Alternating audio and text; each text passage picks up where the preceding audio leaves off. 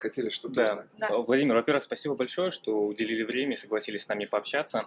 А, Во-первых, я хотел сказать большое спасибо от себя лично, потому что буквально месяц назад я перестал себя мотивировать и лениться. Я просто вот послушал несколько раз, э, посмотрел фильм, послушал аудиозаписи на радио «Маяк» и просто понял, что э, понял, открыл для себя заново слово «важность».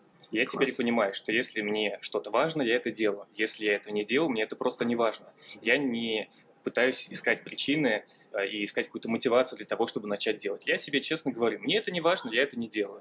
Вот. а, И такой вопрос, неужели действительно все так просто? Либо важно, либо не важно, либо ты делаешь, не делаешь. Э, В этом ли весь секрет, так сказать, поиска той самой мотивации? Ну да, в этом все и дело. Знаете, как говорят, все гениальное просто. Это действительно так. И я убежден, что а,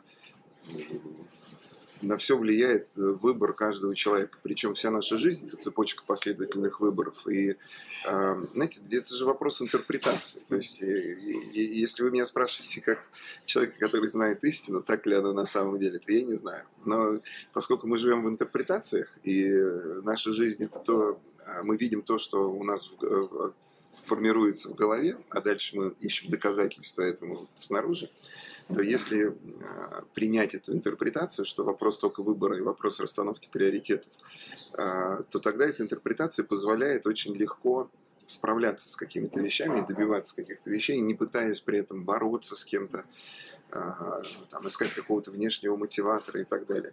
Но здесь есть обратная сторона медали.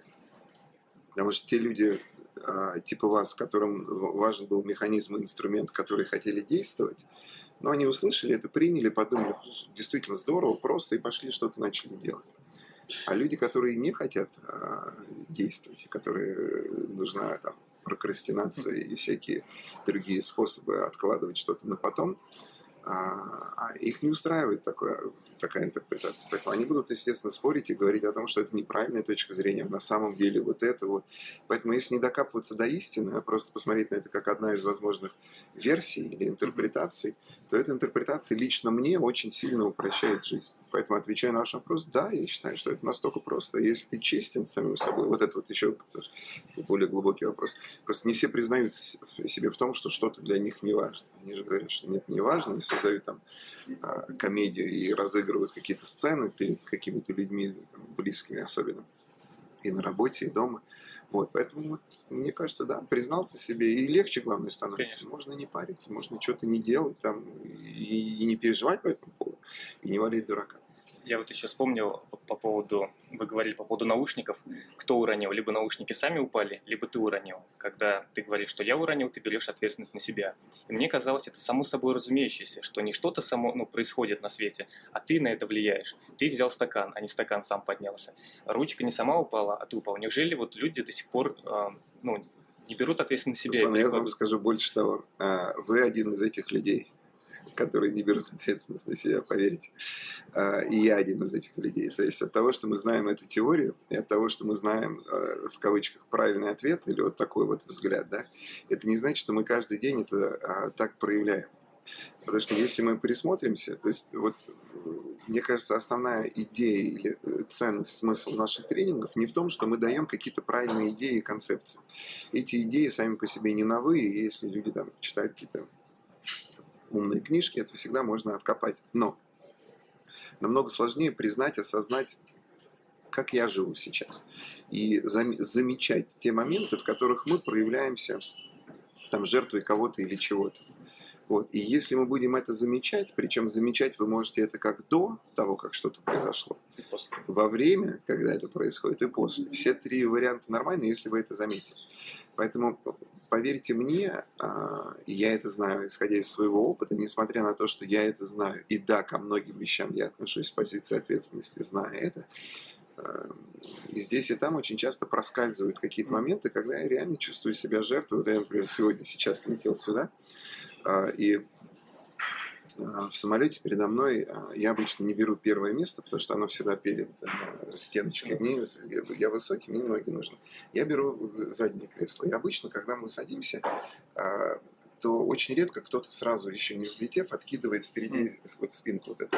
И передо мной сидели два парня, весьма наглых, и мне таких неприятных, и они чуть громко разговаривали, и такие, ну, надо, ну, наглые такие.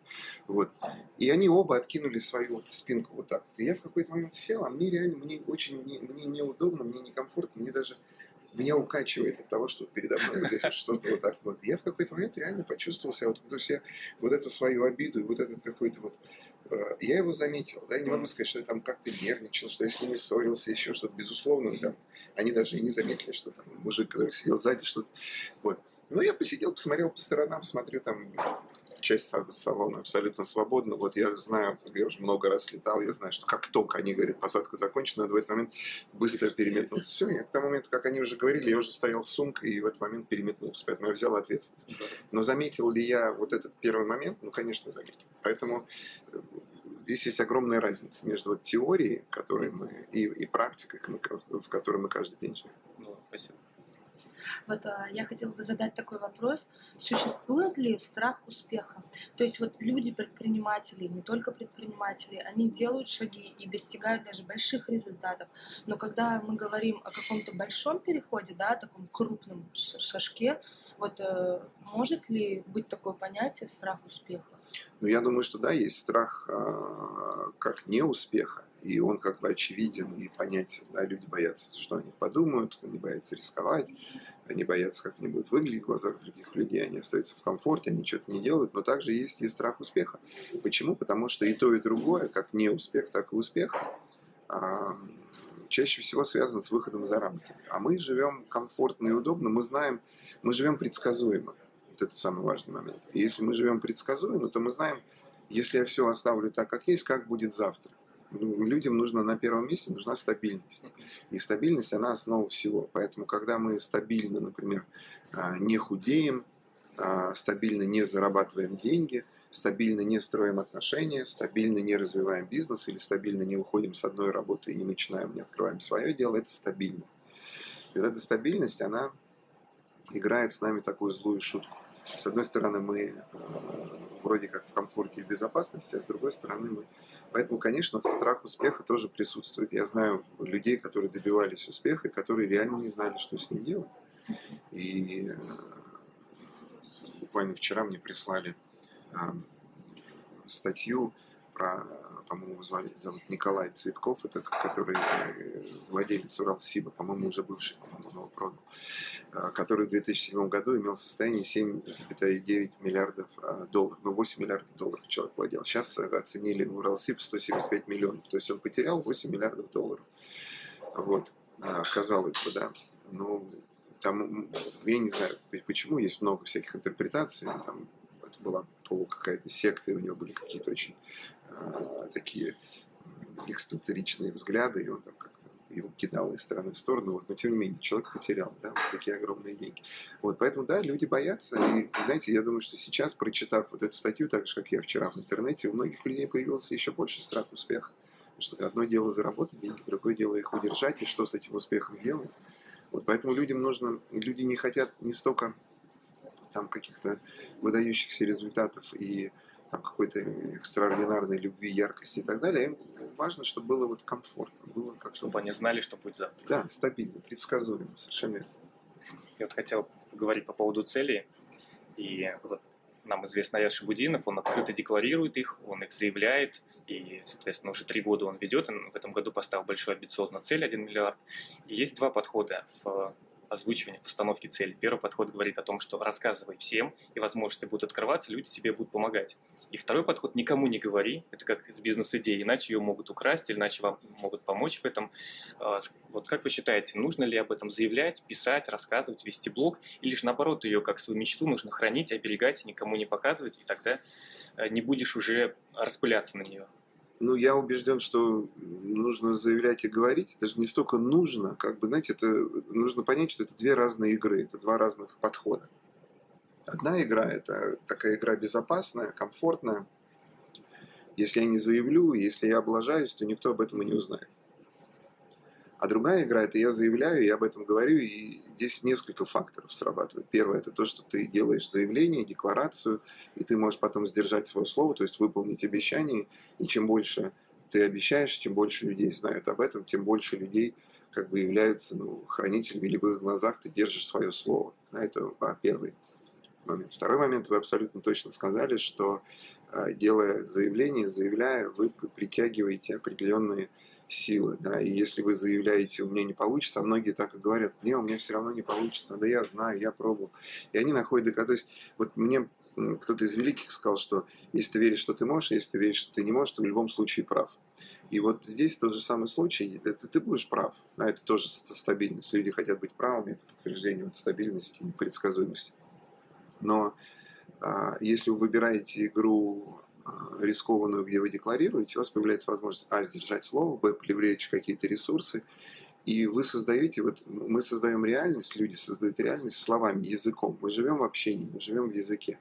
И поэтому, заявляя об этом, говоря об этом, вы тоже создаете вокруг себя определенную энергетику, определенную... Вот. И вот мне кажется, это очень важно. Вот эти компоненты делают вас успешным, поэтому я предпочитаю говорить. У меня есть какие-то вещи, которые я не говорю, да, но это тоже моя какая-то внутренняя игра. А, когда я, я сейчас, например, буквально а, вчера, позавчера я написал письмо, а, такое большое, яркое, у меня просто был какой-то внутренний такой порыв, я продекларировал, да, что мы заявляем, что мы через три года будем тренинговой компанией номер один в России, которая будет, вы, вы первый, кстати, кто об этом э, э, слышит, да, вот это заявление. Вот, и я говорю, что для нас это сейчас очевидно, но это не очевидно для многих людей, потому что нужны цифры и там определенная статистика. Я об этом написал, я дал это, там, сейчас у нас будет завтра буквально э, собрание, на котором я это предекларирую, и, и, и чем больше мы об этом будем говорить, тем больше мы будем эту реальность притягивать. Может ли быть так, что через три года, не знаю, знаю, все что угодно произойдет. Ну, конечно.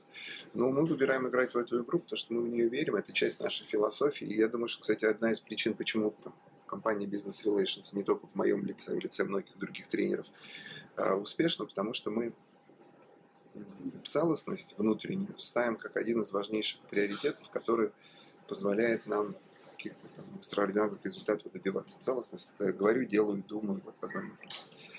Я немного отвечаю? Нет. Нет. А вы занимаетесь управлением в компании или у вас есть? У нас есть, ну, если говорить стратегически, то, по сути, у меня очень просто. Я ничего не контролирую, и ничего, я вообще ничего не понимаю ни в финансах, ни в бухгалтерии.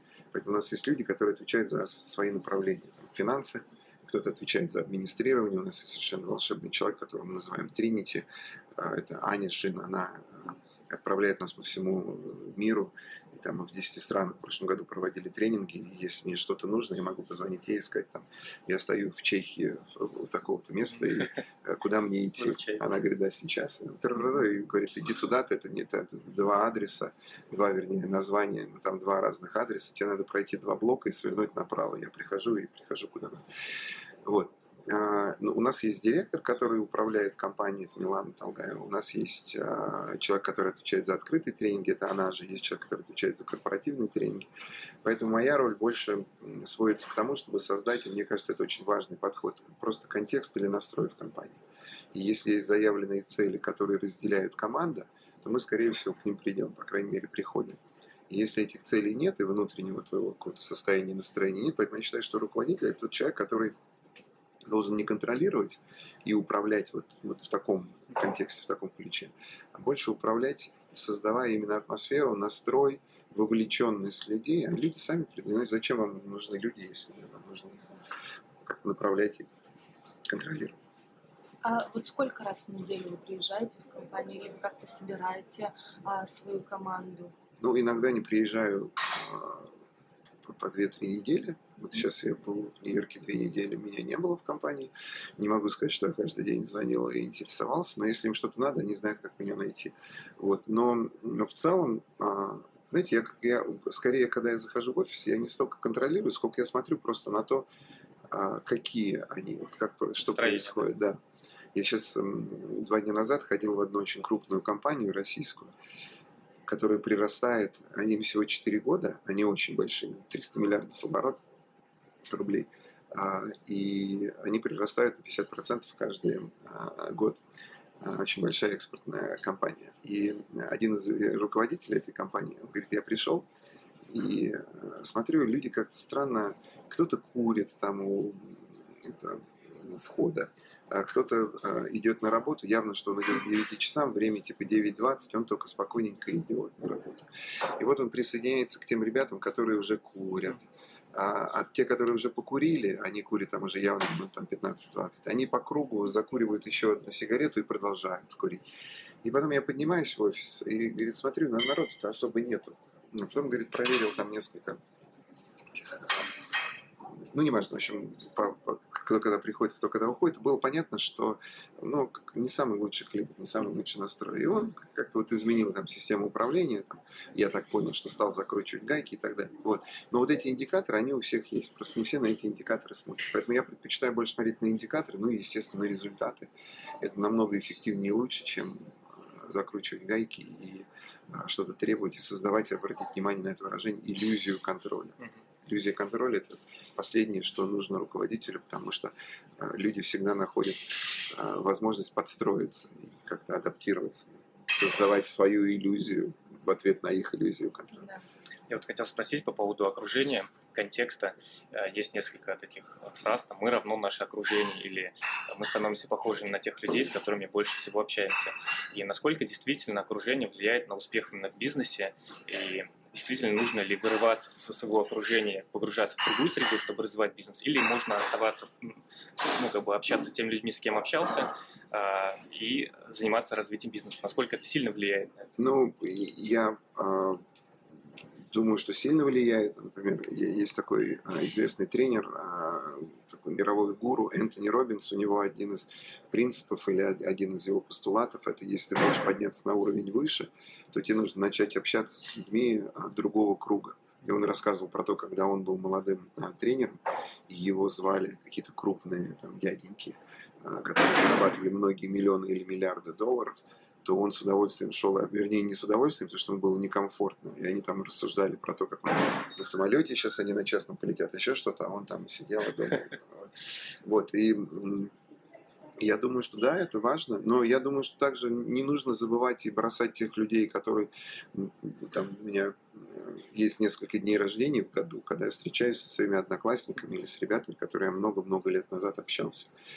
И последний вот день рождения был буквально на вот в эту субботу, там неделю назад, а, меньше. И мы совершенно замечательно сидели, и знакомство мое с, с этими ребятами, которые там, я люблю, уважаю и считаю, что это там, очень важная часть моей жизни, да, не значит, что мне нужно от, разрывать отношения с ними и общаться только там, я не знаю, с Тиньковым и Дымовым, с которым мы виделись вчера, я имею в виду Дымова, вот, но нормально, мы можем посидеть с Вадимом, поговорить вот так же о, о каких-то делах, принять решение и поговорить с другими людьми. Ну да, отвечая на ваш вопрос коротко, окружение влияет, и это, это очень важное значение. Спасибо. Вот э, возвращаясь к вопросу по поводу цели, декларирования цели, есть такой определенный тренд э, в социальных сетях молодых предпринимателей, они ставят цену слова на свою цель. То есть озвучивают, я заработаю такое-то количество денег или куплю себе машину, и если не выполню, Полную то я, то я что-то сделаю. И у меня друг, он э, решил воспользоваться этой техникой, у него квартира была в ипотеке, двое детей, жена, денег зарабатывал немного, и он сказал, я поставлю себе цель купить машину, если я не выполню, то я там отдаю там 200 или 300 тысяч. Я его еле отговорил и сказал, займись нормальным делом, не нужно в такие игры играть. Насколько это помогает или наоборот это людей демотивирует и депрессирует? Ну, я бы, знаете, это, ну,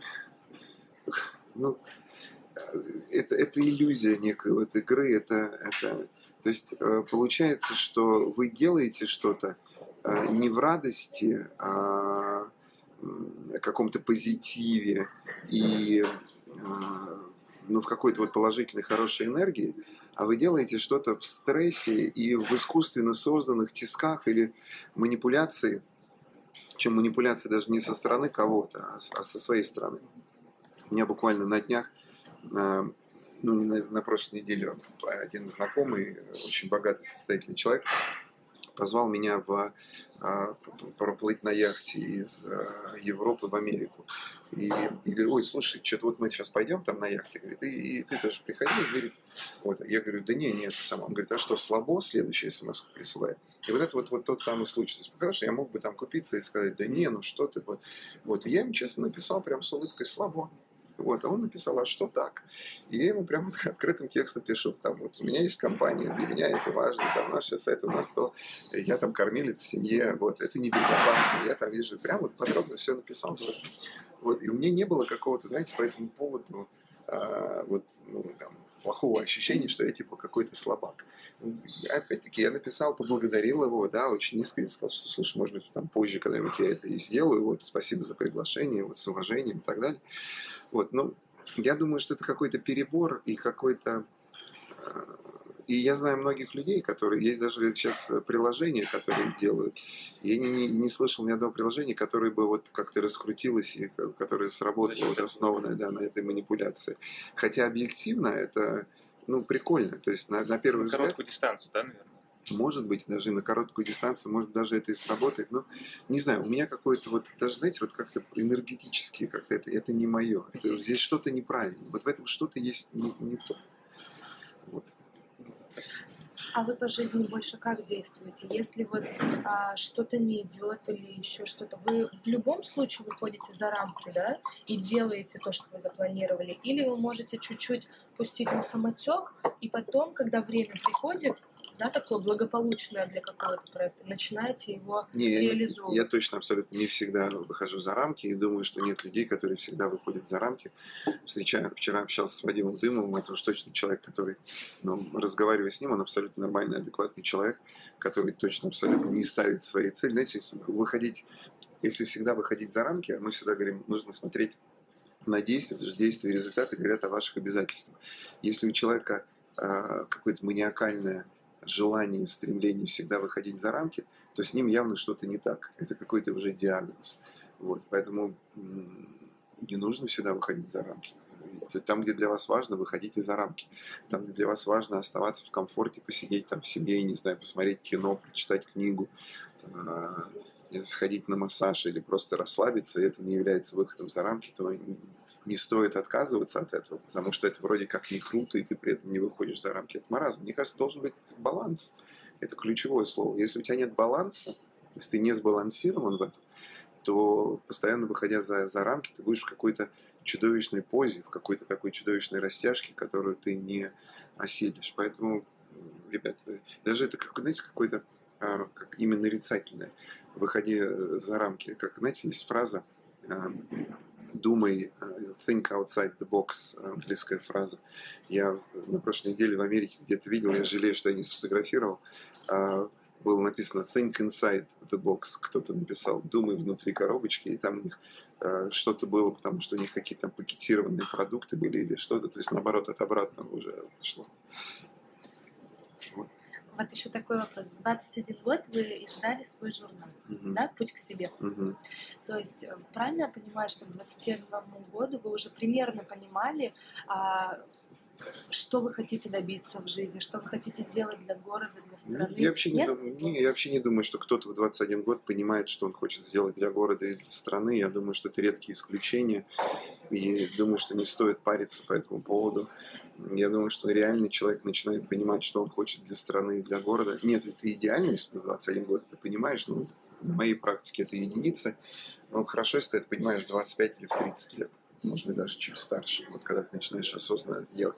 Просто я занимался этим журналом, потому что я учился на журфаке МГУ РАС, потому что а, мои родители были журналистами. И это два, потому что а, тот круг людей, с которыми я общался, и мои друзья а, на тот момент как раз а, начинали это дело, мы начали это вместе – и так сложились скорее обстоятельства и карты. То есть это не то, что был мой какой-то там прям такой мега-супер осознанный выбор. Другое дело, что это повлияло на всю мою жизнь в дальнейшем, потому что тот э, факт, что я пошел, ну, начал издавать журнал «Путь к свету», тоже был, кстати, вот это был выход за рамки, что я пришел к там, главному инженеру газеты «Правда», которая тогда издавалась там миллионным тиражом, и сказал, здрасте, мы хотели бы издавать свой журнал. Он говорит, какой у вас тираж? Ну, тогда у нас был тираж, там, может быть, дай бог, там 10 или 30 тысяч. Мы потом уже выпускали 150 тысяч экземпляров и продавали его там по подписке. Это было круто, 150 тысяч. И то для них 150 тысяч это не тираж. Вот. Нам надо было найти бумагу, все это завести, организовать. Ну, в общем, длинная история была. Вот, вот это было для меня действительно таким растягоном. А и, и мы стали приглашать многих людей, которые повлияли или оказали в дальнейшем влияние на мою жизнь. Здесь мне повезло. Вот. Но нет, это не было. То есть я, я не могу сказать, что я вот тогда определился и вот попер, и вот до сих пор иду, потому что я тогда решил. Ничего такого. Владимир, скажите, а, у многих людей есть цели, и они, к сожалению, не всегда их достигают или достигают а, не в тот срок, в который хотели бы. Есть ли какое-то средство или секрет или техники, которые позволят человеку быстрее и эффективнее достигать их цели? Например, визуализация, например, аффирмации, или, например, а, общение больше с людьми, которые достигают цели. Может, какие-то инструменты, технологии? Ну, несколько таких технологий мы с вами обсудили, безусловно, обещание. Раз. Второе, мы обсудили то, что э, признайте себе честно, что если вы что-то не делаете, не достигаете, вам это не важно мы называем это нарисовать свою шкалу приоритетов. Это очень сильная штука. Потому что если ты признаешь, что мне тебе, например, что-то сейчас не важно, и перестаешь париться по этому поводу, то ты снимаешь часть энергии, которая шла на сопротивление. Потому что когда ты чему-то сопротивляешься, то то, чему ты сопротивляешься, усиливается с, с пропорциональной силой. Третий закон Ньютона. Поэтому перестайте сопротивляться и примите то, что для вас сейчас не важно. Может быть, когда вы расслабитесь, это станет важным а, там, буквально через день, через два, иногда через год, но тем не менее. Вот. Что еще? А какой был вопрос? Секреты достижения цели. Секреты достижения цели. Ну, делайте обещания, да, делайте визуализацию, это очень важно. У нас Работайте каждый год, да, мы с женой всегда визуализируем, причем иногда мы это делаем, и потом у нас, например, мы клеим каких-то значимых людей, и они реально появляются в нашей жизни.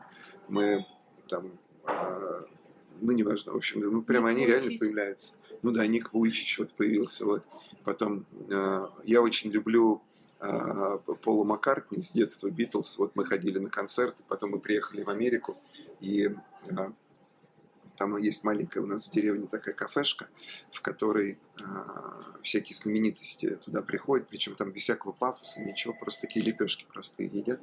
И мы буквально разминулись с Маккартни, буквально мы оттуда выезжали, он подъезжал, нам друг позвонил и говорит, представляешь, говорит, Пол Маккартни, говорит, сидит, я ну мы уже уехали, мы не вернемся, вот, потому что понятно, что он минут 20 съест эту лепешку и уедет, мы уже не вернулись, но мы его каким-то образом притянули. Сейчас буквально несколько дней назад моя жена, я только она меня проводила, она осталась там с детьми в школе, и, а ей очень нравятся всякие там дизайнеры, это вот, и она сидела за соседним столиком в этом же кафе сидела Рольф Ларен, а, Ральф Лорен по-русски, да, вот, и э, тоже она говорит, как вот, говорит, мы его притянули, да, но он каким-то образом пришел. Ну и многие люди, которые вот они важны для тебя, они появляются благодаря тому, что ты в это веришь. Я, я, я вот вы можете считать меня сумасшедшим, но я в это верю. Это реально. Я придерживаюсь, да, вот. того же. Вы просто, вы, вы, вы притягиваете, и понимаете, вы, если вам это не важно, вы бы прошли просто мимо. А здесь вот сейчас у меня был обратный эффект, и женщина, которая э, в одном банке мы готовили тренеров, программы, которая корпоративную культуру транслировала. Мы провели определенное количество тренингов, и дальше мы подготовили тренеров, которые около 100 человек уже, которые дальше эту корпоративную культуру транслировали. Так вот, я был в, в Нью-Йорке, и ко мне в магазине подходит девушка, которая говорит, здравствуйте, Владимир, это сам, вы из бизнес relations? Я говорю, да. Вот она говорит, мы, говорит, э, э, я у вас тренинг проходил, говорит, я, говорит, ваш э, э, тренер, вот я там, года назад закончил в школе, здрасте, вот, и, э, говорит, я как раз искала очень работу, говорит, э, в российской компании за границей я закончил, у меня два MBA, мы как раз только офис в Нью-Йорке открыли, и она говорит, а вы не могли меня взять на работу, говорит, что я каким-то образом вот вас притянул. Я, кто-то другой, может быть, бы подумал, что, ну, ну сумасшедший, да, или там, или я сумасшедший при этом, как минимум, но нет, мне кажется, это абсолютно разумно, вот она она уже помогает нам, мы ее связали там с тем человеком. Случайности не бывает. Ну как это, да, сказалось бы, ну, сколько? Она одна из ста человек, которых мы заготовили. Тогда на то время было, наверное, 70 или 50 еще человек. И вот мы встречаемся там, ну, казалось бы, да. да. Вот. Я думаю, что последний вопрос я а, задам. Есть ли какие-то рекомендации для вот мужчина и женщина в бизнесе, я думаю, что это разные подходы. И я знаю, что вы говорите сначала скажи, да, дай слово, и потом действуй. Я сама точно такая же. Я сначала беру ответственность, говорю, что да, я сделаю это так, а потом ищу возможности, несмотря на то, что может быть сложно. Но вот все-таки рекомендации для мужчин и женщин, они как-то разные или достижение успеха один. Ну, мне кажется, что это тоже стереотип э, по поводу женщин и бизнеса, особенно в нашей стране. Поэтому я, честно говоря, не делал бы каких-то различий. А, Мы все люди, все законы, которые а, работают в бизнесе и в личных отношениях, и в эффективности, они точно так же, э, хотим мы этого, не хотим, знаем мы это или не знаем, там незнание правил и каких-то законов не освобождает нас от ответственности, также и здесь. Несмотря на это условное какое-то разделение, я думаю, что те же законы, те же правила, вот, все то же самое. Поэтому я знаю огромное количество женщин, ну, может, не огромное количество, но знаю много, которые э, дадут фору любому мужчине, любому мужчине. То есть сейчас у нас э, один из вице-президентов одного из главных, так и деликатно скажу, э, российских банков, вот, э, если не сказать главного, вот, а, э, она женщина, и при этом у нее в подчинении огромное количество людей, и на ней огромное, и ну, я не могу себе представить какого-то мужчину, вот, которого я знаю, включая там даже тех же Тиньковых и так далее, каких-то больших предпринимателей, которые сравнились бы с ней по ее энергии, приверженности, усилиям, энергии. Это просто ну, ядерный реактор. Вот. И, и это, это удивляет. Вот. При этом она женщина, и женственная, красивая. и, ну, То есть, в принципе, женщина должна просто оставлять работу на работе, быть эффективной в работе, но Ну приезжая да, домой, так же, как и любой человек, оставлять, да, конечно, да. Просто женщина, на наверное, иногда сложнее, опять-таки, в, в плену этих стереотипов. Скажем, в Америке на родительские собрания приходит очень много отцов, они возят там и детей в школу и так далее. У нас такое, ну, сложно. Ну, ты, конечно, делают, но как-то это все-таки женское такое дело. Но любая здравомыслящая, нормальная современная женщина может этот баланс создать. И мне кажется, это только вопрос вашего внутреннего отношения, вашего внутреннего разговора. Спасибо большое. Блин, спасибо большое да, за разговор, удачного выступления и Спасибо. Здоровья. Да, конечно.